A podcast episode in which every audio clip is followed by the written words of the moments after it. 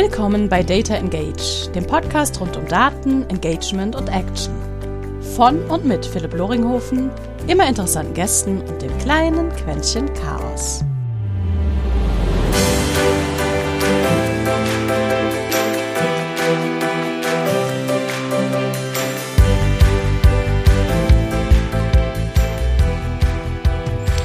Und herzlich willkommen zu einer weiteren Folge Data Engage jetzt am Jahresabschluss, im Jahresende. Und da konnte ich nochmal mit größter Dankbarkeit von meiner Seite aus jemanden dazu animieren, doch nochmal Zeit mit mir jetzt zu verbringen und ein bisschen zu quatschen. Und zwar die von mir hochgradig geschätzte Eva Murray nicht nur durch das, was sie irgendwie in der Analytics Community im Bereich Visualisierung gemacht hat, sondern auch einfach das, was sie jetzt vorantreibt ähm, als Evangelist mit einer, in meinen Augen, manchmal vielleicht ein bisschen teuren, aber doch sehr sinnvollen ähm, Dateninfrastruktur und ähm, Datenlösung. Deswegen, Eva, nochmal vielen, vielen herzlichen Dank, dass du dir die Zeit nimmst. Und meine einleitende Frage ist für dich eigentlich, wie bist du in dieses ganze Thema Daten eigentlich hereingeschlittert, so als äh, ich würde schon fast sagen, Leistungssportlerin, wenn ich mich immer wieder an deine ganzen Medaillen und so und Teilnahmen erinnere. Ja, danke Philipp, dass ich äh, ja, dass du mich hier eingeladen hast und ja, wo ging's los? Ich glaube, die Daten kamen noch vor dem Leistungssport. Ähm, ist schon etwas länger her. Ich habe meine Karriere bei Deloitte damals angefangen und wurde nach einem Psychologie- und HR-Studium dann irgendwie ins IT-Consulting gepackt ähm, und war erstmal so, oh shoot, das, da war ich jetzt nicht drauf vorbereitet, fand es aber richtig mega. Und was mir super gefallen hat, gerade an dieser Welt mit Information Solutions, ist, mein Job war nicht unbedingt, mich um Umstrukturierungen zu kümmern, sondern Systeme bereitzustellen, die den Leuten das Leben erleichtern und den Arbeitstag versüßen. Ich dachte, das ist richtig cool. Die Leute freuen sich, wenn wir kommen als Consultants. Äh, von da aus ging es dann in die Finanzwelt. Da war ich bei Commonwealth Bank in Australien und da bin ich dann Tableau begegnet. Und dann dachte ich, das ist ja cool, ja, das möchte ich jetzt aber bitte den ganzen Tag machen. Wurde dann Consultant und Trainer für Tableau bei einem Partner und bin dann aber nach Deutschland zurückgezogen und habe bei einem äh, Tech-Vendor gearbeitet. Ja, und seitdem irgendwie gefällt mir diese Welt, gerade auf der Vendor-Seite, weil ich eben so viel sehe. Ich sehe, was die Kunden damit machen, was die Partner machen, was so die Community-User mit Software machen. Und ich kann eben auch ähm, jetzt bei Snowflake nicht nur mit unserer Software arbeiten, sondern auch mit den ganzen Partnerlösungen, mit Tableau, mit ThoughtSpot, äh, mit Data IQ, mit Ultrix, was auch immer, worauf immer ich Bock habe, ja, kann ich in die Hand nehmen und mir angucken, was so passiert. Und habe da wirklich auch meinen Traumjob gefunden. So, so cool, weil einfach genau dieses ähm, fast Spielzimmer, ja, dass man dir natürlich dann da, da zur Verfügung steht. Da würde ich gerne echt äh, heute mal schauen, über das Gespräch ein bisschen tiefer reinbauen. Ähm, und deswegen direkt mal vorneweg, wo glaubst du, entwickelt sich nennen wir es mal, Data Tooling Landscape irgendwie über die nächsten, weiß ich nicht, was kann man ein bisschen realistisch einschätzen? Die nächsten fünf Jahre, die nächsten drei Jahre? Ja, also was glaubst du, wird uns da erwarten? Was werden wir sehen, was sich irgendwie tut? Ja, gute Frage, denn manche von den Tools, die es jetzt schon ein bisschen gibt, die sind schon fast so die Incumbents, ja. Das sind die, die dann von den neuen Sachen verdrängt werden. Und was ich total spannend finde, ist, wir hatten vor, ich sag mal, zehn Jahren ja immer noch die Zeit, wo wir richtig große ähm, Technologieplattformen hatten, die also alles abge, ähm, ja, abgegrast haben. Also alles ging dann in SAP oder alles ging in Oracle. Und dem ist eben nicht mehr so. Also was ich sehe, ist, dass ganz viele Firmen sich wirklich Speziallösungen holen und sagen, wir brauchen genau das. Äh, und diese Lösungen, die sind dann aber komplementär und die sind miteinander integriert, was natürlich super wichtig ist. Du kannst jetzt nicht lauter Silos hinstellen, sondern dass du wirklich, ja, dir ein Datenuniversum baust, ähm, wo aber die verschiedenen Komponenten wirklich miteinander spielen und gut zusammenpassen. Und ich glaube, dass sich, also ich würde jetzt nicht denken, dass es dann neue, so, ja, Riesenfirmen, sowas wie SAP gibt, wo dann wirklich alles unter einem Dach ist, alles aus einer Hand, weil ich glaube, dass das einfach viel zu komplex ist. Wir haben solche riesigen Datenmengen und die Idee von, okay, wir, wir, wir haben Data Storage und wir haben dann das Processing und die Analyse und die Visualisierung und Communication und Sharing und Collaboration, alles aus einer Hand kann ich mir nicht vorstellen, dass das gut geht, weil es einfach zu komplex ist, weil aber auch die Schnittstellen mittlerweile so gut sind, man kann einfach Best-in-Class-Lösungen nutzen, zusammen suchen, ja, das, was passt und dann damit vorwärts gehen. Und ich glaube, dass es auch das Ganze beschleunigt. Und von der User-Seite, was ich sehe und auch gut finde, ist, dass da schon mehr auch jetzt der Fokus drauf ist, die Fähigkeiten zu haben, nicht nur deinen kleinen Bereich abzudecken, sondern auch zu verstehen, wie ist denn der Lifecycle der Daten? Äh, wo fängt's an? Wo hört's auf? Wer braucht was? Und dann aber den speziellen Beitrag zu leisten, ob jetzt als mhm. Analyst oder als Data Engineer, aber nicht nur zu sagen, ich mache aber nur die Visualisierung, sondern ich verstehe, wo es herkommt, wo es hingeht und wie die Sachen zusammenhängen und kann, also was da natürlich auch dann die Chance ist für die einzelnen Analysts, Business Analysts, Data Scientists, viel mehr Impact zu haben in der Firma, wenn du wirklich auch verstehst, wie alles zusammenhängt. Mhm. Äh, ganz spannend. Auf der anderen Seite hast du dann natürlich wieder ein, ein Amazon, ein Google, aber auch ein Microsoft, äh, die ja trotz allem dann wieder versuchen, ihre Datenökosysteme als eierlegende Wollmilchsauen äh, irgendwie nach außen zu treiben. Ja? Also das, was AWS jetzt wiederum versucht über, über die Integration Engine ähm, und wie sie Quick Insights weiter ausbauen. Äh, auch wenn ich selbst damit mir bis jetzt immer nur die Finger verbrannt habe und es irgendwie schrecklich fand. Ähm, auf der anderen Seite in Google, die sich ja nicht ohne Grund neben einem Data Studio dann auch Looker einverleibt haben mit ihrem Schwerpunkt äh, auf Marketing und dann klar Microsoft mit äh, der gesamten Power-Plattform und da drumherum dann ähm, natürlich auch äh, jegliche Integration Engine, die sie, die sie irgendwie haben. Ähm, ist schon, ist schon witzig. Und dann, wie gesagt, äh, hast du auf der anderen Seite dann ähm, die Single-Purpose Solutions, ähm, wie einen äh, Stitch, wie ähm, zeitgleich aber genau euch, ja, auch von Snowplow, äh, Entschuldigung, Snowflake. Snowplow ist auch eine wunderbare Lösung, aber für, für Data Gathering. Ups. Ähm, und dabei ist es dann echt ganz interessant. Also ich folge auch eher bei all meinen Setups immer einem Best-of-Breed-Ansatz. Hm, viel eher als einem, als zu sagen, hey, äh, wir nehmen jetzt irgendwie rein die reine äh, Azure-Lösung von Microsoft oder die reine äh, Google-Lösung und machen darüber alles. Ich, ich denke, es kommt natürlich auch so ein bisschen drauf an, was die Firmen, ja, wo die hinwollen und was die machen mhm. wollen damit. Also, wenn ich mir jetzt zum Beispiel Tableau anschaue, war es ja am Anfang wirklich so ganz viel Fokus auf Analyse, Analytics. Wir wollen, dass du also deine Daten äh, visuell äh, dir anschaust. Also dieses Visual Exploratory Analytics war absoluter Fokus. Und dann kommen natürlich aber auch Fragen vom Unternehmen, auch können wir auch das machen und das machen. Und dann werden ähm, ja Fähigkeiten, Funktionalitäten gebaut, mit denen man auch andere Sachen machen kann. Was es aber vom Ursprung ein bisschen wegbringt, ähm, ist jetzt nicht unbedingt schlecht oder gut, ähm, ist halt einfach, wie es ist. Ähm, und ich denke mir wirklich, es kommt darauf an, wie die Unternehmen die Tools benutzen. Ich denke, ich bin fest davon überzeugt, wer Tableau für Analyse benutzt, anstatt unbedingt nur Dashboards bauen oder Reports bauen oder Templates auch noch, ähm, der kriegt am meisten aus diesem Tool raus.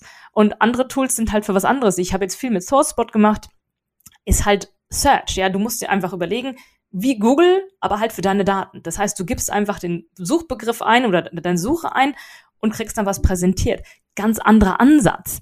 Ist nicht das eine oder das andere, sondern vielleicht das eine und das andere. Denn Teile des Unternehmens finden es vielleicht cool, wenn ihre User einfach sagen können, ich brauche jetzt, um zu wissen, was war mein Revenue letzten Monat, kein Dashboard bauen. Ich kann einfach die Frage eingeben, sehe das Ergebnis und kann weiterarbeiten.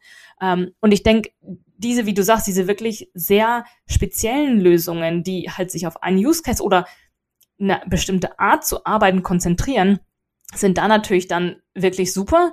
Und ich glaube, dass es natürlich sich auch weiterentwickelt, was wir für Fragen stellen, was wir wissen wollen und, ähm, und auch die Welt des Marketings und des Kaufens und so. Ja, das, das beeinflusst es natürlich auch ich mache gerade witzigerweise äh, prüfe die Limitationen genau der ganzen äh, NLP-Lösungen dann in den Analytics und Datenvisualisierungstools geradeaus. Wenn du da nicht eine saubere Datenbeschreibung hast und irgendwie deine Metriken und Dimensionen irgendwie sauber beschreibst oder umschreibst, landen die relativ schnell an ihren Grenzen. Weil sie nehmen halt doch nur den Pool, den sie irgendwie haben. Und das wird halt noch spannend.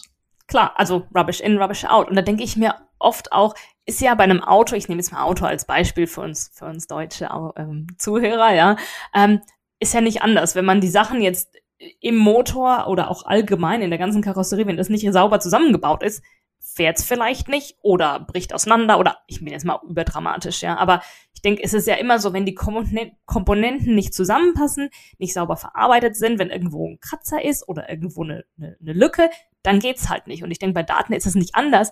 Es ist natürlich aufwendig. Ähm, und ich habe heute Morgen erst ein, ein Webinar gemacht und da ging es auch um dieses Thema, auch so Data Quality, ja, und dass man wirklich darauf achten muss und da vielleicht auch mal ganz andere Gespräche intern haben muss mit den Leuten, die die Daten produzieren, um zu sagen, warum machst du denn immer die gleichen Fehler in die Daten rein? Oder warum sind da immer Leer Leerstellen oder was auch immer? Du sprichst was Spannendes an, nämlich genau den Faktor Datenqualität dabei. Hm. Es ist ja interessant, nehmen wir jetzt mal gerade doch ein Marketingbeispiel, weil es mir am nächsten liegt. Äh, wir wissen ja alle, Cookie-Apokalypse und sonst wie wir das alle nennen. Und die erste Gegenmaßnahme, die Google natürlich dann ins Feld geführt hat, sagte, ich rette euch alle, wir retten euch alle mit dem Einsatz von künstlicher Intelligenz und wir werden die fehlenden Datenpunkte dann über Näherungen dann irgendwie euch zur Verfügung stellen. Ob das dann wirklich hilft, ja, ob das dann wirklich sozusagen zum Faktor Datenqualität dazu trägt, sei mal dahingestellt. Aber worauf ich hinaus möchte, ist, wie gut glaubst du, können irgendwann dann auch wirklich mal Systeme werden, um uns Menschen beim Thema Bewertung der Datenqualität jenseits der klassischen Rulesets, die wir dann irgendwie einbringen können, aller, hey, ähm, der Wert ist jetzt aber um 25 Prozent höher als äh, Year-over-Year-Average oder ähm, schau dir doch da mal bitte nochmal an, weil wir haben seit äh, vier Stunden kein, kein Ping mehr aus der und der Datenquelle erhalten oder so. Also glaubst du, dass uns dort technische Lösungen irgendwann zum Thema Qualität, ohne dass der Kontext bekannt ist, äh, da wirklich unterstützen werden? Oder glaubst du, es wird noch immer etwas sein, wo halt die armen Analysten 80 Prozent ihrer Zeit dann reinstecken müssen, um die Daten erstmal zu scrubben und um da irgendwie dann das Ganze dann doch wieder aufzubereiten? Also ich würde schon sagen, dass die Maschinen uns da helfen können. Ähm, Gerade bei Sachen, die sehr, ähm, ja, sich oft wiederholen, die sehr maschinell sind. Was ich mir aber wünsche, weil ich oft diese Panik sehe und lese, oh, die Maschinen werden unsere Jobs vernichten und so. Also die meisten Firmen sind ja immerhin weiter auf Excel betrieben. Von daher mache ich mir jetzt nicht so große Sorgen. Bei Google, also da bin ich mir jetzt nicht so sicher, ja, die sind da sicher äh, vorne dran, aber was ich mir wünsche, ist, dass wir unsere menschliche Intelligenz dafür benutzen und zu sagen, wie können wir es denn von vornherein verbessern? Und ein Beispiel, was ich immer wieder bringe, und vielleicht hänge ich noch ein zweites dran, als ich hier nach London gezogen bin und einen Handyvertrag abgeschlossen habe, habe ich mich da hingesetzt, okay, wir haben halt meine Daten eingegeben, damit dieser Vertrag zustande kommt. Und dann musste dieser arme Mitarbeiter halt noch, weiß ich nicht, 50 andere Felder befüllen, bevor er diesen Klick machen konnte, um den Vertrag abzuschließen. Und er wollte jetzt nicht, dass ich eine halbe Stunde da sitze, hat lauter Dummy-Values reingehauen, ja. Also mal hier ein Leerzeichen, mal da ein Buchstaben.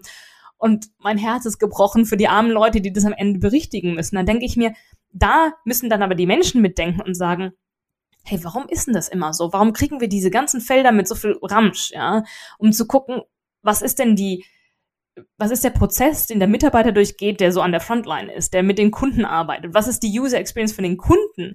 Und könnte man diese Verantwortung an den Kunden übertragen und sagen, pass auf, du gibst uns die minimalen Daten im Laden, wir machen den Vertrag, unterzeichnen, du hast deine Handynummer, dann schicken wir dir eine E-Mail und dann schicken wir dir einen Gutschein oder keine Ahnung was, eine Tafel Schokolade, wenn du die anderen Felder auch noch ausfüllst. Weil ich mache das sicher besser und gewissenhafter als der Mitarbeiter, der so und so viele Kunden pro Stunde bearbeiten muss. Ähm, anderes Beispiel, du gehst in ein Fastfood-Restaurant äh, und, ähm, und möchtest da also was bestellen und auf einmal kommt raus, ja, alle bestellen halt immer den Sausage McMuffin zum Frühstück. Stimmt es oder ist das nur die Taste, die am schnellsten zu erreichen ist, wenn die Bestellung gemacht wird? Also da muss man manchmal wirklich dann hinterfragen, warum ist das denn immer so? Verkaufen wir nur eine Sorte von Frühstück oder ist da irgendwas im Prozess, was wir verbessern müssen?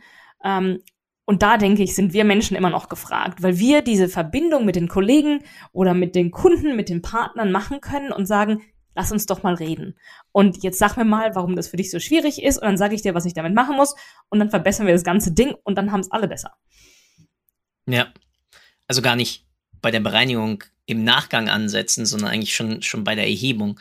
Genau. Und äh, genau die, die zwei Faktoren. Das eine ist ja, wir haben zum einen automatisch äh, erhobene Daten irgendwie durch irgendwelche Tracking-Systeme oder Aufnahme von irgendwelchen Crawlern oder äh, dein IoT-Gerät, das dir halt, weiß ich nicht, den, dein, dein, dein Puls beim Sport brav immer ans System äh, rübersendet, ans iPhone, damit du siehst, okay, hey, ja, so waren gerade meine Sportauslastung.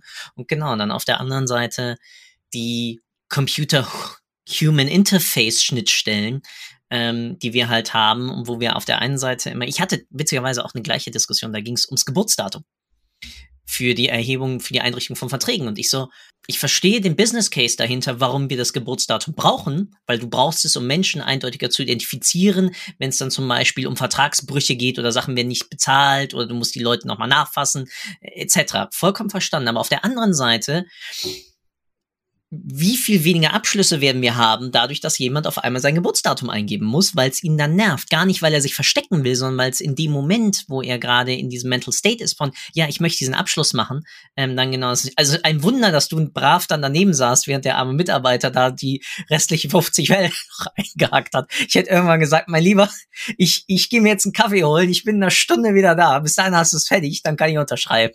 Ja, ja, und, und gerade wo du Geburtsdatum sagst, dann musst du dir überlegen, okay, wenn du jetzt, also was ich ganz oft sehe, du kriegst, kaufst irgendwas auf einer amerikanischen Seite und dann ist das Datum falsch rum. Ich meine, alle anderen machen es richtig rum, ja. Ich, ja. Bin jetzt, ich bin jetzt mal ein bisschen gehässig, aber es ist ja wirklich so, dass ich mir denke, wenn, wenn die Internetseite doch sieht, dass ich mich jetzt aus England einlogge, kann das Datum nicht automatisch geändert werden, damit ich wirklich weiß, welches Datum ich hier eingebe. Oder zumindest den Monat dann ausgeschrieben in Buchstaben, damit ich mir sicher sein kann, dass ich nicht das falsche Datum ausgewählt oh, ja. gesucht habe.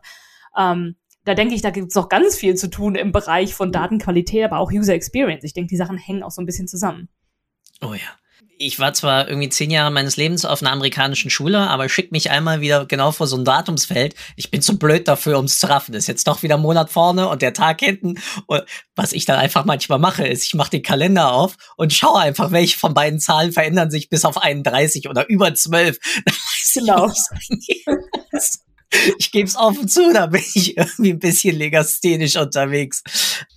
Aber zu dem Beispiel ich weiß gerade nicht mehr, welche NASA-Sonde, aber eine der NASA-Sonden, ich glaube damals zum Mars, ist uns halt verglüht, weil wir dummerweise bei der Datenübertragung metrisches System und diesem Falle dann Non-Metric, ähm, waren mir halt zu doof. Die einen Werte waren, waren in Metern ja, und die anderen Werte halt in Fuß. Ja. Das kriegst du halt nicht zusammen. Und da hat halt jemand dann vergessen, ups, ich muss ja hier noch eine ja, Unit Conversion irgendwie einziehen.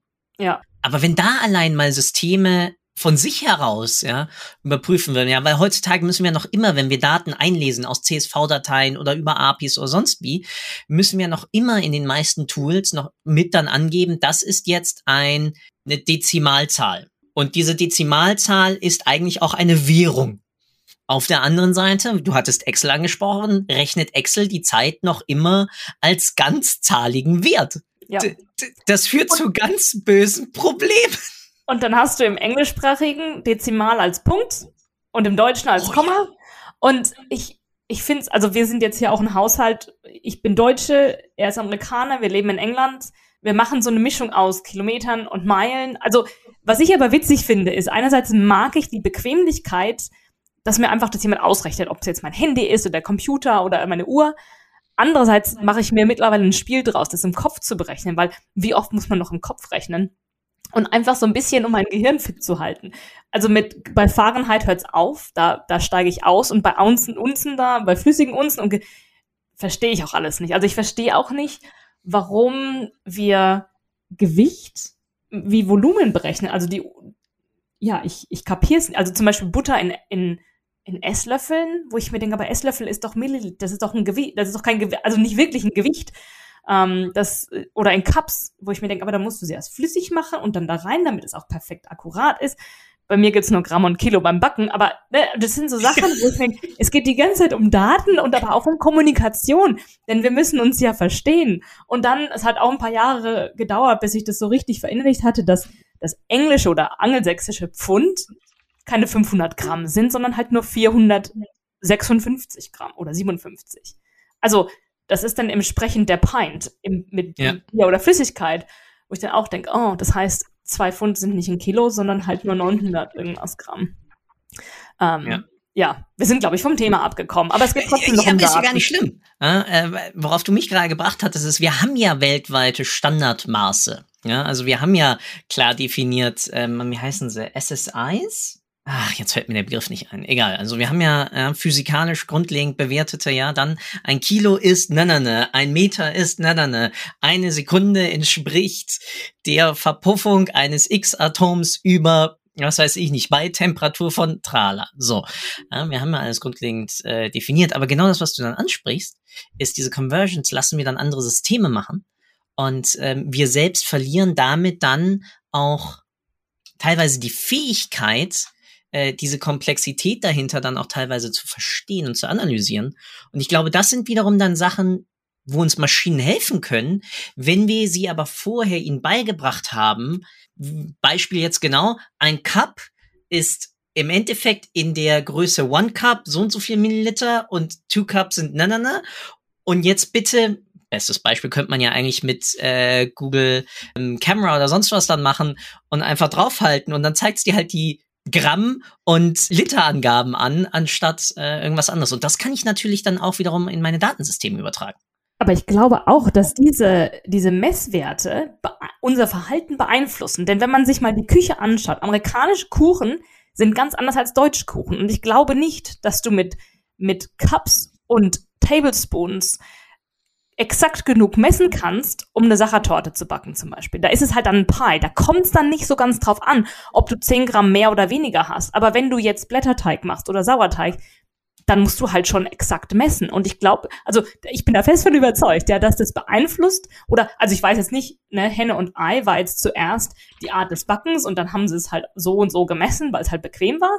Oder haben wir erst so gemessen und dann gesagt, oh, wenn wir es so machen und so machen, ähm, ich finde es, ich finde es total faszinierend und das ist, ja. das, das ist, das ist eine Sau, äh, da würde ich mich am liebsten mal irgendwie wissenschaftlich mit auseinandersetzen, ja, wie, wie grundlegend ist das Denken im Umgang mit Zahlen? Jetzt könnte ich natürlich fragen, äh, ja, wie genau ausgerichtet sind dann die ganzen Reports bei Snowflake und äh, vorher bei Exasol etc. Hast ja zwei Firmen, eine europäischen Ursprungs, eine eher angloamerikanischen Ursprungs. Ja, aber wie unterschiedlich interessanter, interessanterweise mit französischen Gründern, aber halt in Silicon Valley, ja, also mit Snowflake. Ja, und, stimmt, stimmt, und, stimmt. Also ich, ich, ich glaube nicht, dass die Software selber davon so beeinflusst ist, aber ich denke, der Fokus, die Herangehensweise, was ähm, betont wird, was vielleicht nicht betont wird, wofür es benutzt wird, wann man ähm, promoted und Go Live macht und auf welche Art, ist auch was, was ich total spannend finde. Vor allem, weil ich es halt alles sehe, auch schon vorher und mit beeinflussen, was heißt mit beeinflussen kann, mit dabei bin. Ähm, ja, ich finde sowas total spannend. Mega, und wir sind, guck mal, wir haben vorhin angefangen über, wo liegt die Zukunft irgendwie in den nächsten drei bis fünf Jahren von, wo bringen uns Tools möglicherweise hin und landen jetzt gerade bei, wie hat sich eigentlich unsere Kultur ausgewirkt auf unsere Interpretation von Zahlen, Daten und Fakten.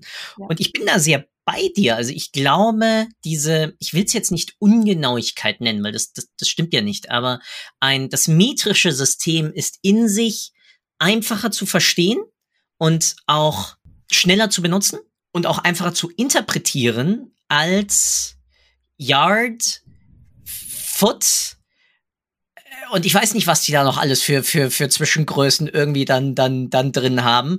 Was ja schon allein in der Unterberechnung dann von was ergibt was und wo komme ich dahin, eine andere, einen anderen Umgang mit Genauigkeit dann vielleicht nach sich bringt. Damit will ich jetzt nicht sagen, äh, ungenauer wiederum, aber German Engineering versus American Engineering, ähm, man gucke sich nur Tesla an, ja, äh, Türspaltenmaß und irgendetwas anderes. Und dagegen hast du dann äh, deutschen Automobil teilweise Überperfektionismus ähm, in den Türspaltmaßen, wo du dann ein Auto nicht ausliefern darfst, weil der einen halben Millimeter zu groß ist. Und da also denke ich, also was, was, was mich fasziniert ist, die, es ist sehr exakt dieses German Engineering, aber wir stehen uns manchmal selbst im Weg, weil wir es halt nicht auf die Straße kriegen. Und dann ist der Wettbewerb schon an uns vorbeigefahren, sprichwörtlich. Ja. Ähm, und ich, was ich zum Beispiel auch, um, um nur noch mal kurz darauf zurückzukommen, Inches, ja, oh, finde ich ja auch schwierig. Sie sind 2,4, 2,5 Zentimeter. Aber dann wird alles in Brüchen gerechnet. Das sind dann two-thirds of an inch. Hä? Wo sind denn die Millimeter? Und was ist denn, wenn, was ist denn, wenn was wirklich klein ist? Wo, mache ich dann Sechzehntel Inch oder was? Also das finde ich total schwierig und auch bei einer Meile. Ja, drei Zehntel einer Meile. Lass uns doch einfach Meter, 100 Meter nehmen, 200 Meter, 300, also ja, das, das, wenn die Brüche dann kommen, aber da sehe ich eben auch, das spiegelt sich dann in der Sprache wieder, denn die Amerikaner reden dann halt in Brüchen und wir reden mhm. halt vielleicht halber, also sagen Kilometer, aber alles unten drunter ist in 100 Metern. Du sagst ja nicht ein Dreiviertelkilometer, sagst eher 750 Meter. Ähm, ja. Na, und äh, das, also ja, finde ich total spannend. Ähm, und äh, sicher was, was wir auch noch sehen werden, gerade, es ist ja alles super international, aber wenn wir nochmal auf diese Punktlösungen zurückkommen, wo wir gesagt haben, wenn die sich wirklich spezialisieren, ich denke, sowas kann dann wieder sehr lokal sein. Ja, das mhm. kann dann wieder was Deutsches sein, was Französisches, äh, was Polnisches und so weiter, äh, wo wir dann vielleicht doch nochmal wieder die Unterschiede sehr bemerken. Ja, besonders dann in der kulturellen Interpretation, dann nicht nur irgendwie der Zahlennutzer, ja, also wie muss ich die Zahlen im Endeffekt auch sprachlicherweise aufbereiten, weil ich glaube, da werden wir noch sehr viel sehen.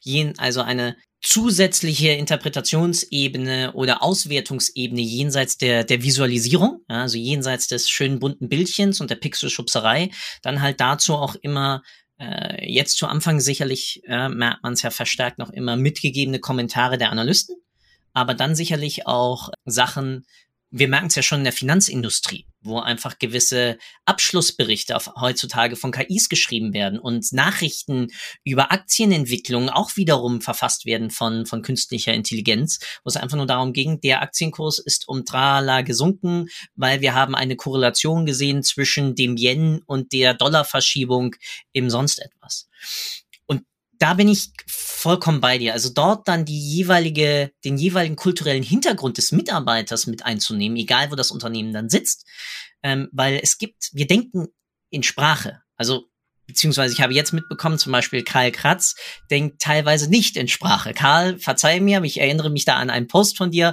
ähm, wo du kein Bild zu gewissen äh, Szenarien, die du benennst, äh, sich entwickelt.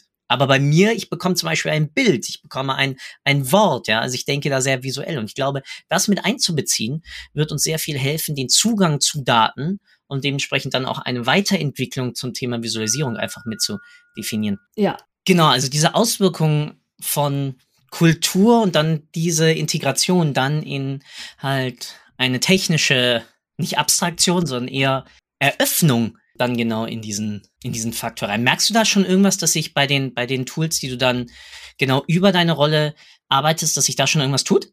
Also was ich sagen würde, was, was ich immer super finde, ist, dass es zum Beispiel, also jetzt mal Tableau als Beispiel genannt, da gibt's dann Caption. Und in anderen Tools gibt es auch, dass du einfach das Tool erklären lassen kannst, was denn da gerade passiert. Da steht dann zum Beispiel ähm, Revenue broken down by Months and Year. Also das ist dann basierend auf den Feldern, das ist dann auch dynamisch und ändert sich je nachdem, was du auswählst. Finde ich sehr sinnvoll, würde ich aber so nicht stehen lassen. Würde ich immer als Analyst mir die Arbeit machen, das Ganze zu erklären. Denn ich denke auch bei der Beispiel mit KI das erklären zu lassen, gut, aber auch nur so gut wie natürlich das, was so vorher mal reinprogrammiert wurde, wie man sowas erklärt. Und was super hilfreich ist und was ich auch versuche, immer wenn ich was präsentiere zu machen, ist, den Leuten zu sagen, okay, hier ist die ganze Erklärung, bla bla bla.